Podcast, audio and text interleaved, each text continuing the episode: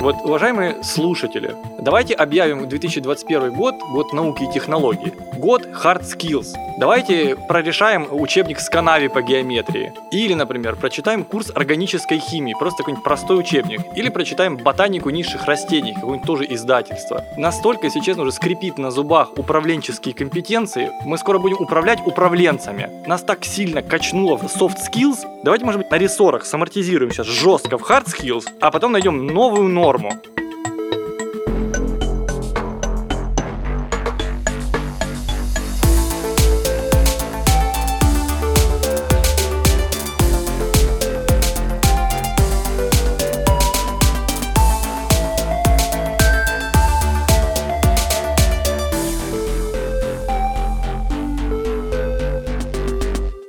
Добрый день всем. Вы слушаете подкаст «Бизнес-школы Сколково». Меня зовут Марина Смирнова. О чем наш подкаст? Мы беседуем с разными интересными людьми, с выпускниками бизнес-школы Сколково, с нашими экспертами, с э, предпринимателями на самые разные темы, преимущественно которые касаются бизнеса и образования. Хочу представить э, с большим удовольствием нашего сегодняшнего гостя. Это Денис Кузьмин, кандидат биологических наук, директор физтех школы биологической и медицинской физики МФТИ, и выпускник Сколково MBA. Здравствуйте, Денис. Здравствуйте, Марина. У меня к вам примерно миллион вопросов. И изучая вашу богатую биографию, я решил начать с самого начала. Интересно, почему вы решили стать биологом? Здесь на самом деле есть какая-то рациональная часть и часть, э, скажем так, кармическая. Скорее как следствие. Рациональная заключается в том, что все началось где-то класса с восьмого. Я пришел в физико-математический лицей. Я достаточно быстро понял, что я отличаюсь от тех людей, которые очень хорошо понимают математику и физику. Мой любимый пример. У нас был такой замечательный парень, Артем Ятченко, и он в седьмом классе поехал на какую-то там школьную олимпиаду. И совершенно случайно им поменяли задание и дали решать какую-то задачку, в которой необходимо было использовать Декартову систему координат. Ее не решил никто, естественно, потому что это была ошибка. Ее решил Артем Яченко. И решил, как он изобрел свой аналог системы координат. Декартовой системы координат, линейной системы координат. И вот такие люди учились рядом со мной, наш преподаватель по математике прибежал с этим ответом и говорит, ребята, посмотрите, если человек, знающий систему, увидит это, он подумает, что это бред. Но теперь давайте подумаем, что вы школьник, который никогда этого не видели. И он за полтора часа это изобрел. И вот такие вот люди увлекались математикой и физикой. Дальше предметная, я не рассматривал для себя гуманитарные науки, потому что хотелось играть в спорт высоких достижений, а это были олимпиады, международные олимпиады. А там стандартно была математика, химия, физика и биология. Потом появилось программирование. И, о ужас, химией занимался мой друг. Моим соседом по партии был Артем Любезный, и он увлекался химией, и я подумал, ну это неправильно заниматься тоже химией, потому что мы вступим в конкуренцию, а мне он нравится, а он интересный парень и все такое. И я подумал, ну блин, займусь биологией. Это была рациональная часть. Дальше сработал фактор учителя. К нам пришел новый учитель по биологии, это был кандидат наук, соросовский учитель. Сорос выплачивал повышенную стипендию наиболее талантливым преподавателям за их достижения и так далее, и так далее. Ему было тогда лет 25-26, наверное, когда он пришел в школу. Я посмотрел и понял, что это что-то между богом и полубогом. Молодой, красивый, состоятельный вроде как даже человек, который разговаривает на нашем языке, который увлечен биологией, и у меня сложился пазл. Я подумал, блин, можно заниматься биологией и быть таким вот крутым.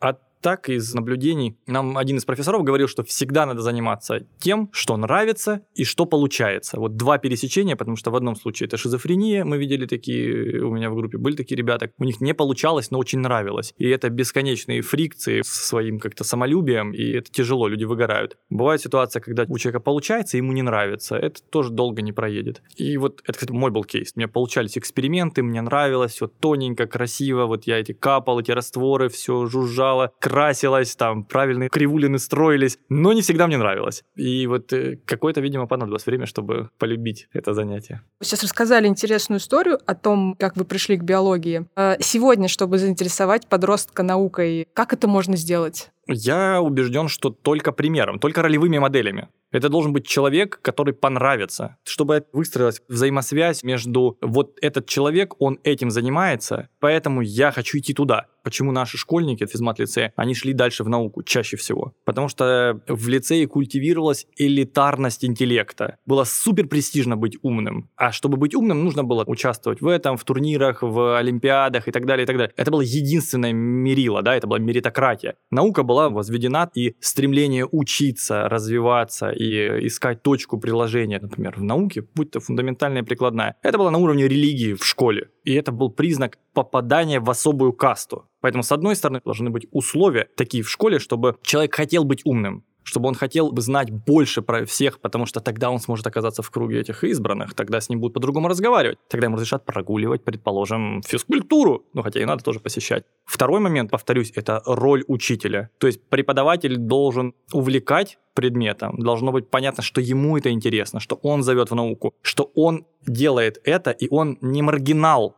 Потому что наука в какое-то время, да, мы знаем, там, у 90-е, была маргинализирована. А этот человек, который сейчас зовет за собой, он же личность, он пришел, он ученый, он говорит, ребята, приходите в мою секту, пойдемте заниматься наукой. Он должен быть успешен, и он должен быть счастлив. Успех внешний критерий, счастье внутренний, но это должно считываться. Это элемент воспитания, не надо детям говорить как, да, покажите им как надо.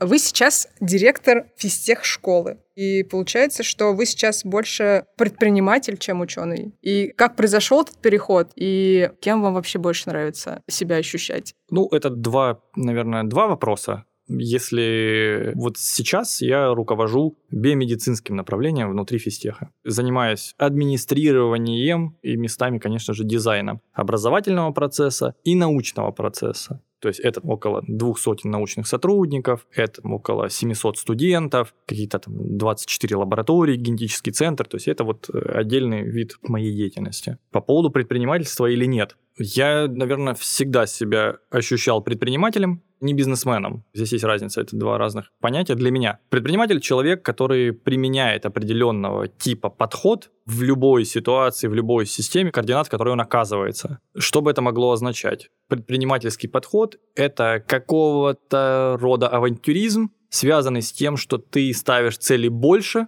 чем те цели, которые задают тебе, чем те возможности, которые у тебя есть сейчас, и ты не существуешь в тех границах, которые тебе устанавливает текущая ситуация. Вот это предпринимательский подход, это мое определение этого подхода, наверное, не мое, там, а гарвардское, там, или какое-то еще наверняка. Предпринимательское мышление. Да, и поэтому, если у меня есть это мышление, я смею предположить, что я предприниматель. Где я его применяю? В Институте биорганической химии во время написания своей диссертации я занимал деньги у людей, чтобы купить реактивы, перекупить купить их в соседней лаборатории, потому что наши надо было ждать три месяца. Ну, это же чистой воды предпринимательство. В инвитро мы понимали, что на втором этаже никогда Санпин нам не разрешит открыть новый медицинский центр. И мы как-то это бегали, согласовывали, расширяли окно, читали нормативку, понимали, что нужно вот тут увеличить, и тут это тоже предпринимательский подход. Как мы искали деньги найти офисы первые, чтобы открыть и так далее. Каждый раз я оказывался в каких-то рамках, а то, чего мне хотелось, лежало за пределами этих рамок, и ресурсы, которые у меня были, их было явно недостаточно. И во всех ситуациях я представлял, вот сейчас будет привет методологам, представлял, как выглядит вот та ситуация М1, в отличие от М0, в которой я нахожусь, и пробовал к ней прийти, получив или наработав, добыв ресурс, который необходим для осуществления этой транзакции, этого перехода.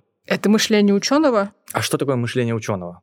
Не знаю. Мне интересно, есть ли какое-то понятие мышления ученого? Если мы говорим о том, что есть предпринимательское мышление, я скажу так, что есть научный подход к познанию окружающего мира. В основе этого научного подхода лежит там ряд аксиом, которые сливаются в теоремы, и ты их применяешь. Вот как то, например, понятие контрольный эксперимент. Мы хотим понять, как фактор А влияет на систему Б. Что мы делаем? Мы убираем фактор А, предполагая, что он действует на все остальное независимо, и смотрим, как изменилась система. Если система не изменилась, возвращаем фактор А и переходим к фактору Б. Убираем его, смотрим, как повлияла система. Вот это научный подход, контрольный эксперимент. Контроль плюс, контроль минус. Такого рода методы, такого рода принципы, я еще скажу, что это, скорее всего, вот какая-то набор аксиом, которые собираются в теоремы. Да, конечно, но они есть у ученых, Этим сразу видно, э, как человек подходит к решению задачи, про задачи в широком смысле этого слова, в том числе в нашей группе, например, на MBA было понятно, у кого есть научный бэкграунд, у кого нет научного бэкграунда, кто видит какие причинно-следственные связи, как он их проверяет. Такое мышление, конечно, ставит научная школа, безусловно.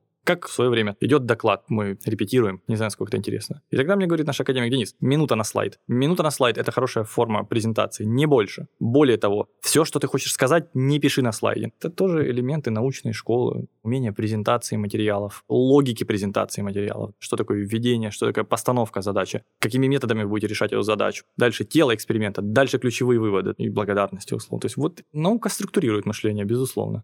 А, например, когда ученый идет в бизнес, стоит ли ему самому заниматься презентацией своих идей, или ему лучше взять человека, у которого там классно подвешен язык, чтобы он э, презентовывал за него все научные штуки. Вопрос, конечно, да. Конечно, лучше брать человека, который будет говорить э, профессионально. Опять же, надо определять аудиторию. Вообще бизнес — это команда. Один ученый построить бизнес едва ли. Он должен быть кем-то усилен. Потому что, опять же, если он выходит на экспертное поле, он должен выступать самостоятельно. Если идет речь про общение с инвесторами, большая часть ученых не понимает, что от них хотят инвесторы, что они ждут и на каком языке надо разговаривать. Если они общаются с государством, это должен быть третий человек. Надо понимать, какого рода бизнес и кем должна быть укомплектована команда, чтобы вести эффективный разговор, эффективный диалог или полилог. Есть же профессиональный термин даже у венчурных капиталистов – нарядить компанию.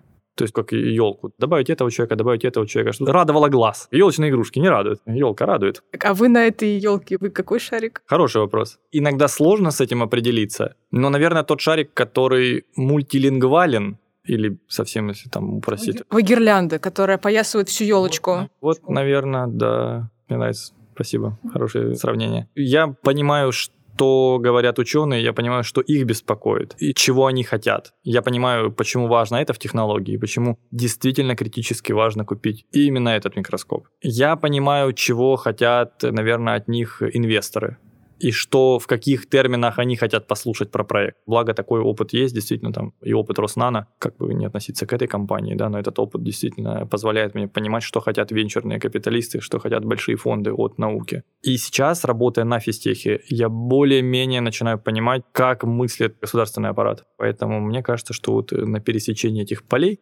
мой следующий вопрос, как мне кажется, связан как раз с тем, о чем вы сейчас говорили. Обратимся к великим. Рубен Варданян в одном из выпусков нашего подкаста сказал, цитирую, «Нас ждет серьезный кризис университетского образования. Исчезнет разделение на физиков и гуманитариев. Эрудированный человек должен обладать знаниями и в инженерии, и в поэзии, и в философии. И как вы считаете, нужны ли гуманитарные науки технарям? Нужна ли литература и русский язык физикам и биологам?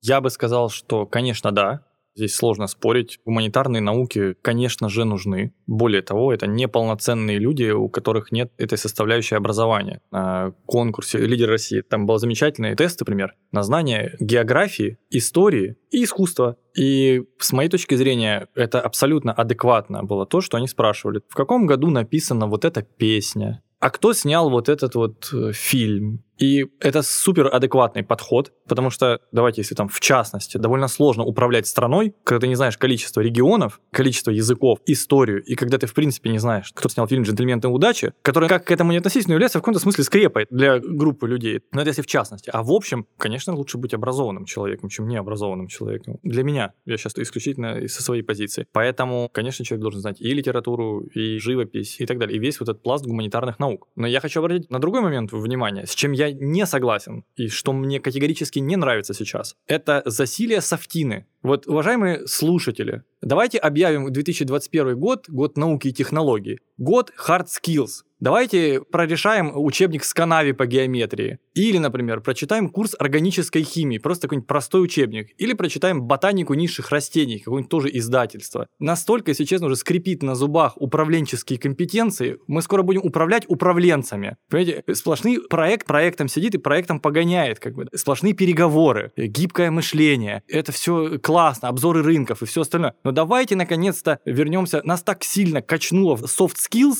Давайте, может быть, на рессорах самортизируемся жестко в hard skills, а потом найдем новую норму. Потому что, честно, уже хочется, чтобы люди умели считать, а не обсуждали на какой-то лекции валентность углерода. Кстати, он четырехвалентный всегда. Потому что это больно, когда у нас люди, которые двигают как бы бизнес процессами, они не очень понимают температуру кипения, или для них не очевидно, что, простите, сумма квадратов катетов больше, чем гипотенуза. Вот как бы так. И у меня вот это, если честно, болит, и я предлагаю 21 год все-таки сделать годом вот этих вот мощных технических скиллов. Я за это. И, конечно же, продолжайте читать, писать и заниматься физической культурой. Дорогие слушатели, к описанию этого подкаста мы приложим список литературы от Дениса Кузьмина. В этом списке будут какие-нибудь простые учебники по биологии, ботанике и какая-нибудь физика для чайников.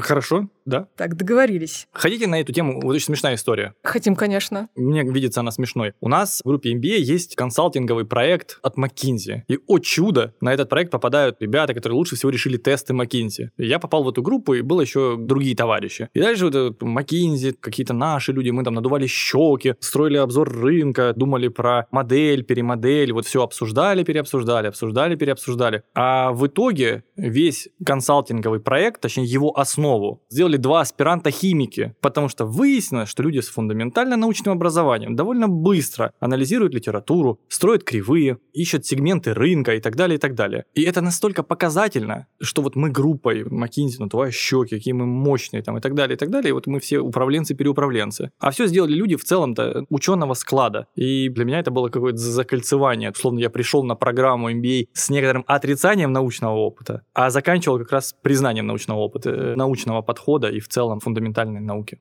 Вы как раз говорили о конкурсе «Лидеры России», и в прошлом году, в 2020 вы стали победителем этого конкурса. Интересно, зачем вообще участвовать в конкурсах и что вам дала победа в этом конкурсе? Начиная с того, зачем участвовать, были две реальные, две личные причины. Это как раз было после окончания MBA, и мне стало интересно откалиброваться. Я понимал, что в группе вот такие позиции не первые, это точно. Но понимал, что в группе нормально, в группе MBA. Мне стало интересно, а вот 200 тысяч управленцев, конкурс, на секундочку. И я думаю, попасть в сотню – это нормально. Ну кто эти 200 тысяч, подумал я. Ведь это же интересно, потому что я знал, что кто-то идет из школы, какие-то сильные ребята из Сбера, Ранхикса, высшей школы экономики. То есть совершенно разные люди, разные компетенции, разного рода управленцы. Я подумал, я чему-то научился. В бой? Давайте попробуем. Ну в конце концов, ведь давайте поймем свое положение в системе живого, как говорится, на этой карте мира, карте знаний. Это была первая причина, и могу сказать, что однозначно, чтобы если бы не было школы Сколково и не было физтеха в тот момент, никакой бы победы там не случилось. Потому что потому что, потому что. Как-нибудь расскажу подробнее. Вторая причина была личная, был гештальт, который мне хотелось закрыть. Эта история, когда в 11 классе я чуть-чуть не попал в сборную на Международную Олимпиаду по биологии, она, видимо, настолько зарядила, и даже на конкурсе грантов MBA у меня было второе место. И меня вот эта вот тема второго места, она меня просто вот бомбила, кроме шуток. И могу говорить об этом откровенно. И мне стало важно закрыть этот гештальт. Надо один раз победить в большом знаковом соревновании и уже прекратить страдать этими детскими комплексами, там, кто первый, кто второй, кто там повышенный пьедестал. И это то, зачем я пошел. То есть первое было интересно откалиброваться, подытожим. И второе, надо было закрывать этот гештальт.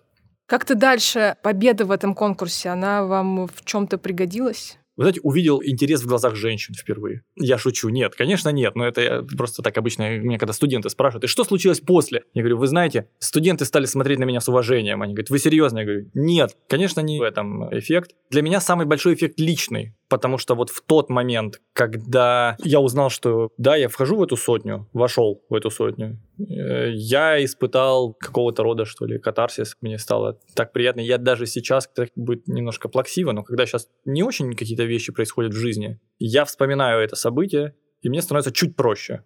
Это такая веха, то есть это знаково, это как защитить диссертацию для меня. То есть это то, это какой-то проект твоей жизни, на который ты будешь опираться, говоря себе, что ты чего-то стоишь. Следующий вопрос. Вы, помимо того, что говорите, вы еще и пишете. И у вас была статья в РБК «Тренды». И, собственно, в этой статье мы можем прочитать, что сегодня STEM-специалисты, а STEM — это Science, Technology, Engineering, Mathematics. Так вот, сегодня STEM-специалисты — самые востребованные люди на мировом рынке труда. Расскажите нам, почему это так, и изменится ли этот тренд в ближайшие лет 10-20. Почему это так? Следствием этого есть цифры. Давайте сейчас пока про следствие. Я в этой статье констатировал факт, что он умер или он умирает, или он ожил и оживает, как бы уже учится ходить. И здесь э, я скорее сказал, что, ребята, есть э, колоссальный запрос от индустрии на STEM-специалистов. Пока не говорю почему, просто есть факт, например, АФК-система. 2000 инженеров, 2000 STEM-специалистов им нужно ежегодно.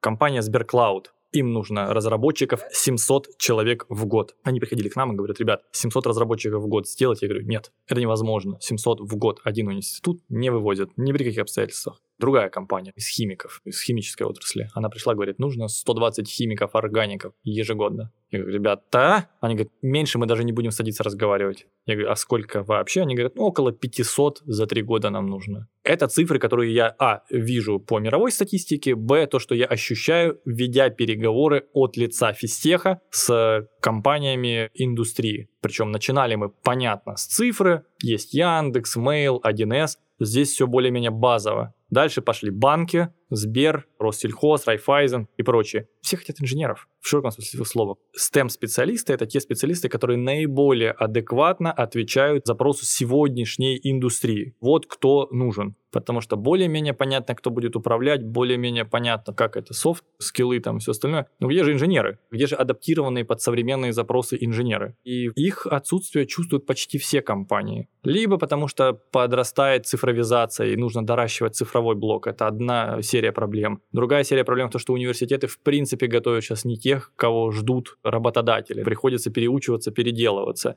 и что этот голод сохранится в ближайшие 10 лет и будет расти спрос на этих STEM-специалистов? Я думаю, что в ближайшие 10 лет скорее да. Я думаю, что ситуация в течение 10 лет не изменится, как минимум потому, что мы столько не произведем. Не произведем, потому что нет, не знаю, аудитории преподавателей или потому что нет желающих? Я думаю, что желающие есть. Ну, здесь может стать ограничением мать природа. То есть у нас условно 1% суперталантливых студентов, 1% суперкачественных университетов. И вот они друг друга как-то находят. И здесь вопрос того, что будет борьба за этот процент суперталантов, с одной стороны. Какую проблему вижу сейчас я, это то, что у нас гораздо лучше школьники и студенты, чем профессура. Мы плохо учим. Нам повезло, потому что к нам по-прежнему приходят в разные университеты по-разному, но нам по-прежнему повезло, что к нам приходят суперские ребята, классные. Они даже очень часто время обучения самообучаются. Мы портим их тем, что мы не даем им достаточно высокого уровня образования, тот уровень, на который они претендуют. Наши абитуриенты сейчас мощнее, чем мы. Это данность, и с ней надо работать. Когда вы говорите «мы портим», мы МФТИ портим, мы российские университеты портим, вот эти «мы» — это кто? Я бы сказал, что это в целом по системе образования. Сегодняшние университеты, они слабее, чем те школьники, которые туда приходят. Я разговаривал с несколькими талантливыми ребятами, они говорят, да мы как трамплин воспринимаем институт. То есть мы перетерпим, перегасимся здесь чуть-чуть, а потом пойдем в нормальную школу работать, ну, в смысле, в нормальную структуру работать. Ну, мы потерпим. Это неправильно, так не должно быть. Университет должен их прокачивать. Они должны приобретать, а не тратить время. А они во многом тратят время. И это огромный вызов для нас. Просто надо привлекать профессуру экстра класса, надо привлекать ярких людей. Не обязательно из университетов, надо тащить из индустрии, тащить из других университетов. Надо брать ярких, харизматичных людей, которые преподают по правильным программам, актуальные знания. И вот тогда та самая роль личности заиграет, тогда станет интересно, тогда, повторю слово там Андрея Евгеньевича Волкова, тогда лекция превратится действительно в пир, в интеллектуальный пир. Ну, как вот это вот у нас был. Спирин будет вести лекцию. Да ладно, сегодня Спирин. Погнали, Спирин, послушаем. Мы ему вопрос такой зададим. А ты придумал вопрос Спирину? Я такой, такой прям, чтобы оно прям, ух, ему будет непросто. И ждешь, ждешь, ждешь, ждешь, ждешь. И тут твой момент, и ты такой, ха-ха, и задаешь ему этот вопрос. Он, конечно, знает, что всегда в аудитории сидит два говнюка, которые зададут ему сложный вопрос, чтобы выпендриться. Да, я был среди них. Но это правильная лекция, это правильный семинар.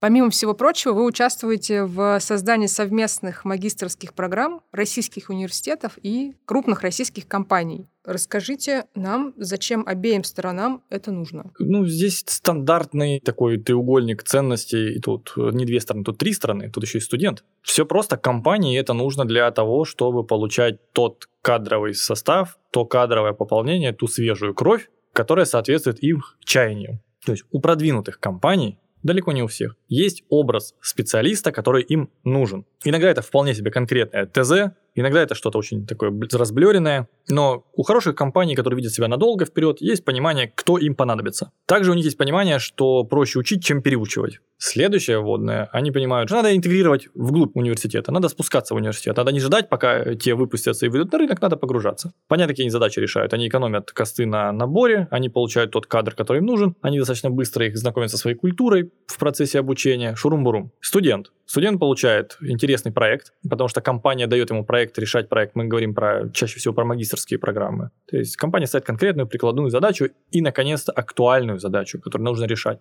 Это раз. Студент решает такую задачу. Второе. Компания, как правило, платит за такие программы, и можно нанимать качественную профессуру. И что себе думает хитрый студент? Окей, там будет топовая профессура. Хм, почему бы и да? Вот. И дальше есть возможность всегда остаться работать в этой компании. То есть тут то самое гарантированное трудоустройство. Что думает себе университет? Хо-хо. К нам, во-первых, пришли денежки от компании. Спасибо. Спасибо всем компаниям, кто в этом году поддержал московский физтех. С другой стороны, мы привлекаем наиболее талантливых студентов, причем из разных регионов. Потому что мы говорим, хей-хей, компания раз, два, три, организует совместную магистратуру. Приходите в нашу церковь. Там будет так, так, так, так. И это будет классно. И к нам приезжают ребята из Питера, из Новосибирска, из Иркутска, из Томска, и мы, мы собираем такую классную, мощную группу, и мы избегаем инбридинга, что у нас свои поступили, отучились 4 года, наши же поступили к нам в магистратуру, а тут приходят внешние, причем сильные, кстати, которые могут конкурентно, например, выпихнуть нашего. Я за конкуренцию, как вы понимаете, это же залог развития. И приходят новые с другими взглядами, с другой практикой, с другим бэкграундом, они рассказывают, как там в тех университетах работало. Они сравнивают, они говорят, они критикуют. Получается разношерстная группа, и я как университет счастлив. А когда у меня получается супер талантливая группа и классный индустриальный заказчик, профессора говорит, а можно и мне? А можно всех посмотреть, говорит мне профессура, а можно зайти к вам на программу? Так вы еще и платите, мы говорим, конечно. Поэтому и они приходят к нам, и профессура, и мы счастливы от этого. И получается, что все выигрывают. И это крутой, актуальный, современный формат.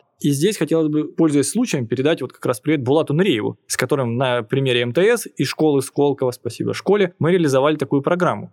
В моем представлении компаний, которые желают получить себе классных э, молодых специалистов, их очень много, а университетов не так много. И, наверное, МФТИ в этом смысле очень востребован. То есть как происходит, как создаются эти программы? Да, мы чувствуем, конечно, большой интерес, и те компании, которые я назвал, с IT-сектора, из банковского, из телекома, конечно, они с нами уже давно, и мы работаем с ними давно. Мы исходим из нескольких предположений. Прежде всего, мы хотим понять несколько вещей. Первое, готова ли компания в это вкладываться и этим заниматься? Это первый критерий. Имеется в виду не только ресурс финансовый. Имеется в виду, готова ли компания взять наших студентов и ими заниматься внутри. Или они будут приходить, условно, как бродяги, и ходить по этим офисам бесконечным. Или же там все-таки есть живая история. В свою очередь, надо понимать, насколько у компании для нее это долгий проект. Или она на сегодня соберет 8 человек, а дальше помашет нам рукой, там 10 человек. Или же компания, например, занимается просто аутстаффингом. И что это получается? Мы отдаем ей лучших студентов, чтобы она их перекидывала с проекта на проект и на этом зарабатывала. Таких предложений была масса. Нет, это не наш случай. Мы ищем компанию, у которой есть продукт, которые хотят сработать над ним, хотят работать над ним долго, которые готовы в это вкладываться, у которых есть, которые готовы длинную сыграть. В чем-то это социально ответственный подход и социально ответственный бизнес. Таких компаний достаточно много. Ну и важно важно еще, важно еще это ценностное предложение.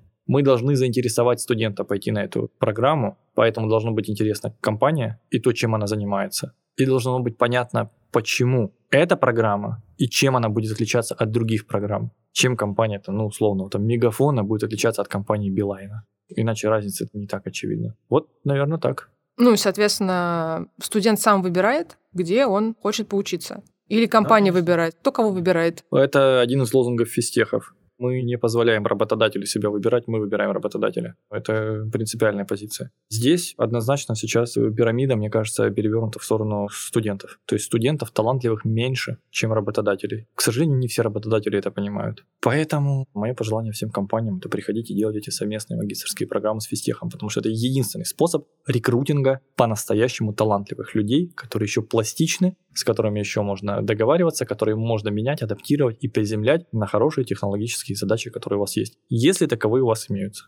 Мне бы хотелось обратиться к Сколково и задать вам вопрос, почему вы пошли учиться на программу Сколково MBA и именно в школу Сколково? школу Сколково у меня, честно говоря, не было альтернативы. Я даже не рассматривал другие варианты. Я рассматривал, наверное, в МГУ какой-то вариант MBA и в высшей школе экономики. Но в высшей школе экономики как-то мне нахамили на дне открытых дверей, и я понял, что я не пойду туда. Мне не понравилось. В МГУ не помню почему, потому что я вообще люблю менять учебные заведения. Я пришел, посмотрел, как здесь, мне понравилось. Услышал опять же про систему грантов, и мне это понравилось, потому что вот в чистом виде я вряд ли бы, наверное, вывез. И я подумал, что ну, если я получу хотя бы третью диплом, третьего в этом степени гранта эти, то я обязательно пойду. А концептуально почему? А потому что я как-то начал чувствовать, что я самый умный в своем окружении. И мне кажется, это триггер и это сигнал, когда вы понимаете, что надо идти учиться, потому что когда вы отвечаете на все вопросы, это очень плохо. Это значит, что все, уже что-то не то происходит. Потому что вы должны чем-то интересоваться, а люди вокруг вам должны отвечать на ваши вопросы. Должны, в смысле, не то, что они обязаны, но хорошо, если они могут отвечать на эти вопросы. Вот э, и я, видимо, почувствовал застой, и что нужен следующий шаг, что действительно я в своем рабочем окружении самый умный, и по всем вопросам мы доходим в лучшем случае до того, до чего я уже дошел. И я подумал, нет, нужен импульс, нужно срочно меняться, ну, в смысле, нужно образование. И здесь интересно, что э, кто будет поступать. Ребят, школа Сколково, по мне, это не про то, что вы пришли такие раз, и вы боги маркетинга. И на каждый случай жизни вы понимаете, как быть, какой надо толстый учебник открыть. Я уже не помню, кто его написал. И там пошуршать по маркетингу. Нет, это не про набор умений, которые вы в любой момент достали и использовали. Скорее всего, это тоже есть, но это не столь значимо. Это про процесс вот трансформации вашей головы. Простите за слово трансформации, тоже оно там у всех скрипит уже на зубах. Но про то, что вы выйдете другим человеком, однозначно. Я не могу судить это по себе, но я вижу, потому что система не может изнутри сама себя оценивать. Это только в интернете вещей, наверное, так. А здесь, но то, что я видел по своим одногруппникам, по своим друзьям, какими они заходили на программу и какими они выходили на программу, это огромное огромная работа, это огромные изменения, которые с ними происходили. И самое интересное, что вот это важно, я продаю вам это, вы не сможете жить так, как вы жили раньше. Как по-новому, Черт его знает, вы наверняка не будете знать, как надо делать по-новому. Перестраивать свою компанию, менять свою карьеру, что-то стартовать, что-то заканчивать. Но вы точно не будете прежними. И так, как раньше, вы точно не сможете сделать. Получится ли у вас сделать по-другому? Надеюсь, что да, вам повезет.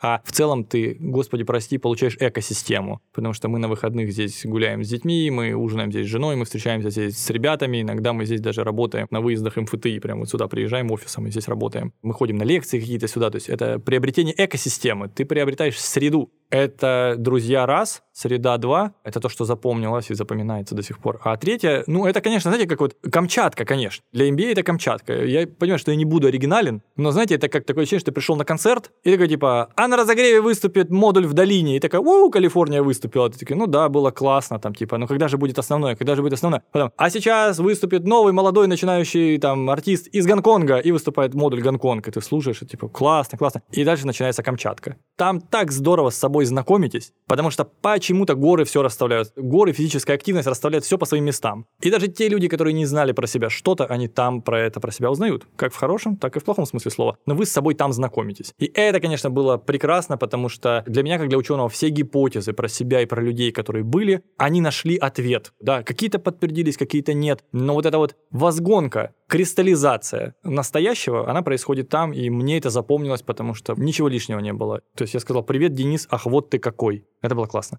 Последний вопрос. Наш подкаст, он в том числе, во многом, о long life learning.